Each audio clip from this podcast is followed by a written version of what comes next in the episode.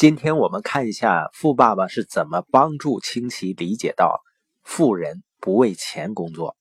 当时呢，清奇才九岁，他在学校呢受到排挤，因为学校里很多都是富人家的孩子，而清奇呢还是一个穷孩子，同学们呢不跟他玩，小清奇就很难过。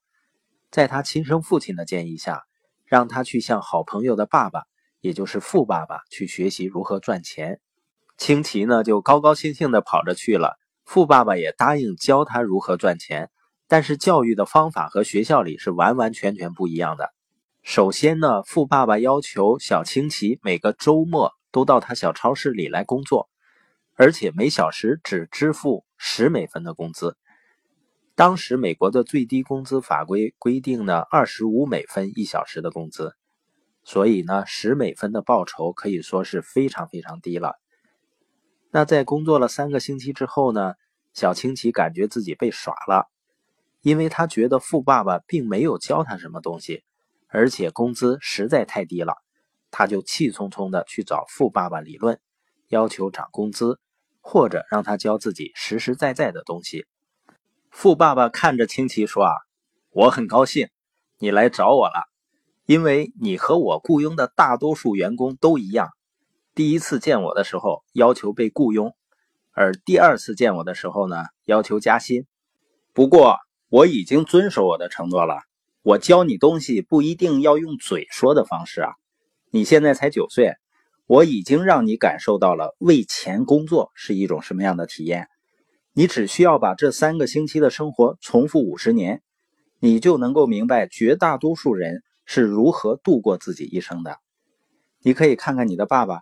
他受过非常良好的教育，并且拥有很好的工作，但是呢，他还是为钱所困。最大的问题就是他相信工作就是为了钱，而且深信不疑。播音前的您呢，再想想自己，我们非常努力的工作，什么时候能够真正变得富有呢？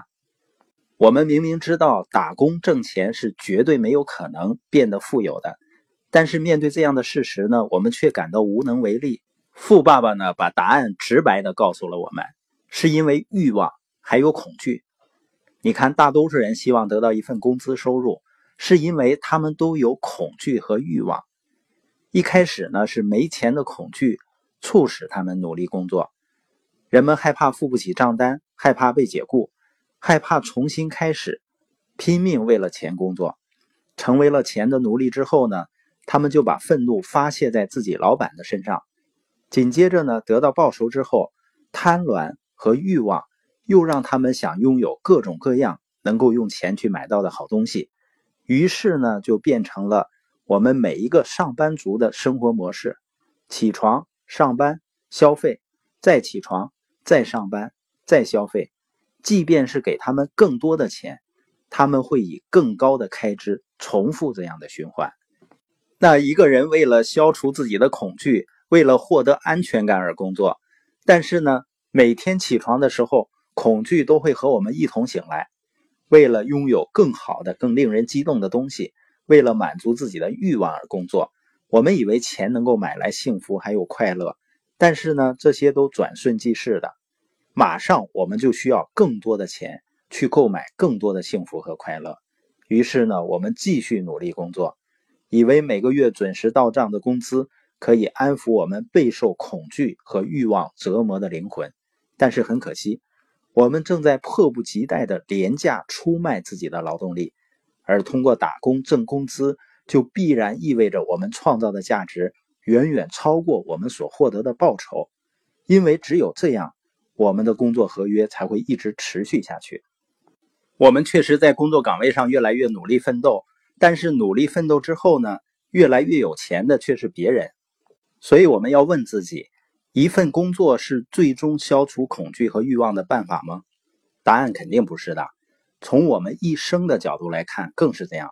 工作只是试图用短暂的办法来解决长期的问题，埋头苦干、努力工作是用战术上的勤奋来掩盖战略上的懒惰，它让我们有意识地回避那些。我们本应该去关注、去做的事儿。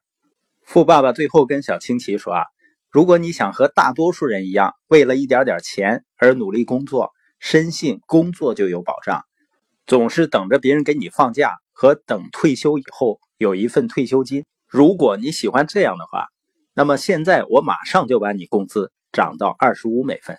小青奇似乎明白点了什么，面对富爸爸不断提升的价码，小青奇开始决定不再为钱工作。最后，富爸爸说：“啊，那从现在开始。”我不支付你一分钱工资，你继续在我这工作。你越快忘掉你的工资，你未来的生活就会越轻松。继续用你的头脑思考，很快呢，你就会发现比拿工资更加赚钱的方法。你会看到那些只追求金钱和安定的人所看不到的机会。后来，小青奇真的就在小超市里面找到了机会。他把那些没有卖掉、本来要被销毁的漫画书全部收集起来。开了一个漫画阅览室，向其他小朋友去收门票。这个小小的创意为他每个星期带来将近十美元的高收入。从那以后呢，青奇的职业选择从来没有在意过钱，他只在意自己真正想要得到的东西。他从各种各样的工作中不断学习自己需要的知识，个人的成长成为了他工作的全部动力。对于穷爸爸来说呢，稳定的工作就是一切；而对于富爸爸来说，不断学习才是一切。清奇呢，后来不断的学习推销能力、领导能力，后来呢，创建了自己的公司。最终呢，他在三十九岁的时候就真正的实现了财务自由。在四十七岁的时候，他选择了退休。这并不是说他无事可做，而是他的财富可以不受通货膨胀的影响，自动的增长。他自己比喻说啊，就像种了一棵树，我年复一年的浇灌它，终于有一天，它不再需要我的照料了，因为它的根已经长到足够的深，我现在可以享受它带给我的阴凉了。那么他是怎么做到的呢？我们明天来看一下富人是如何让钱为自己工作的。